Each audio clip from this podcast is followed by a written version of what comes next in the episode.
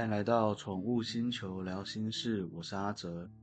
我们知道动物有分成好多类，并不是仅限在猫和狗，但无法反驳的是，饲养猫狗的人占绝大多数。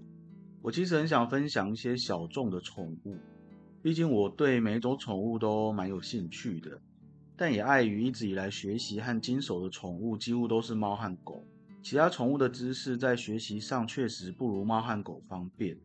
所以今天想和大家分享这些小众的宠物们心里究竟在想些什么。就像标题所写的，这集主要是分享一些我们俗称的冷血动物，或是我们说的变温动物、外温动物。为什么想特别讲冷血动物？这件事要从一只寄居蟹开始说起。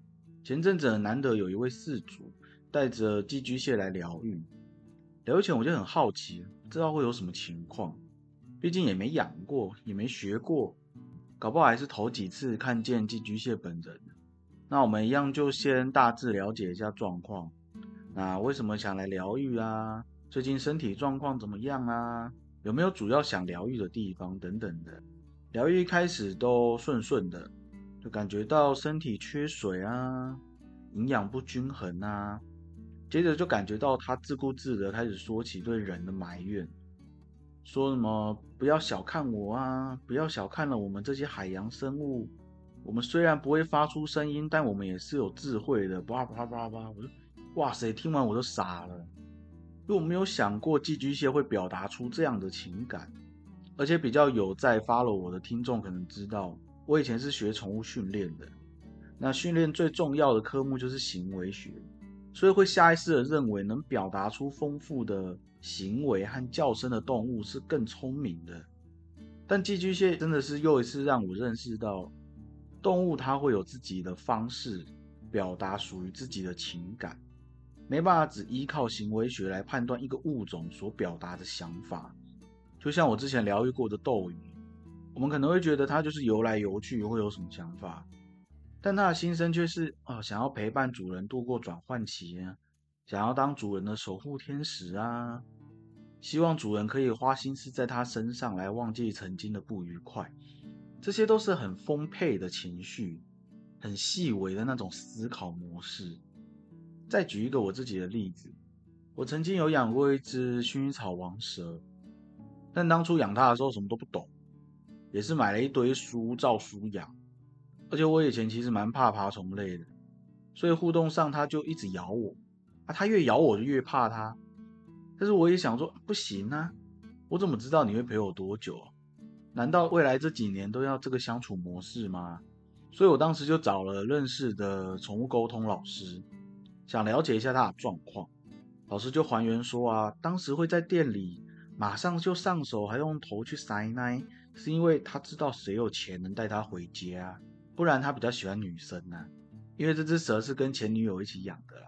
然后可能说嗨了吧，就开始像寄居蟹那样子，要一吐心中的不快，就说啊，北北都是爬虫类，下面鳄鱼就比较高级这样子，然后说自己要当蛇就应该要当河川的主人啊，这种等级的之类的话，现在回想是觉得蛮有趣的啦，但他当时是有点愤愤不平这样子，所以我们看这些冷血动物们。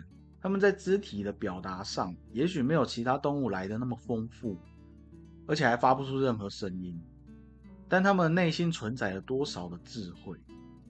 我们看蛇，一眼就看出我有钱能带它回家，明明心里更喜欢女生，却使劲讨好我，知道我不会抛弃它，啊，一到家就露出本性，一直咬我，搞得我一头雾水。斗鱼，细微的观察到主人有不顺心的事。也明白自己没有办法做出更多的行动来安慰他，但还是希望自己能帮主人分担一些，希望主人可以在照顾的过程中忘记这些不愉快。寄居蟹了解人们对海洋生物的轻视，知道真正的交流并不是非得透过行为或语言，而是对生命能够敞开自己。大自然的万生万物就是我们最好的老师，这绝对是真的。希望大家听完这集的内容，有对冷血动物们改观。那有任何想听、想了解的宠物知识、宠物议题，都欢迎在下方留言，或是到粉丝团私讯让我知道。篇幅比较短的内容或是额外的知识补充，都会在粉丝团用文章的方式呈现。那我们下周见，拜拜。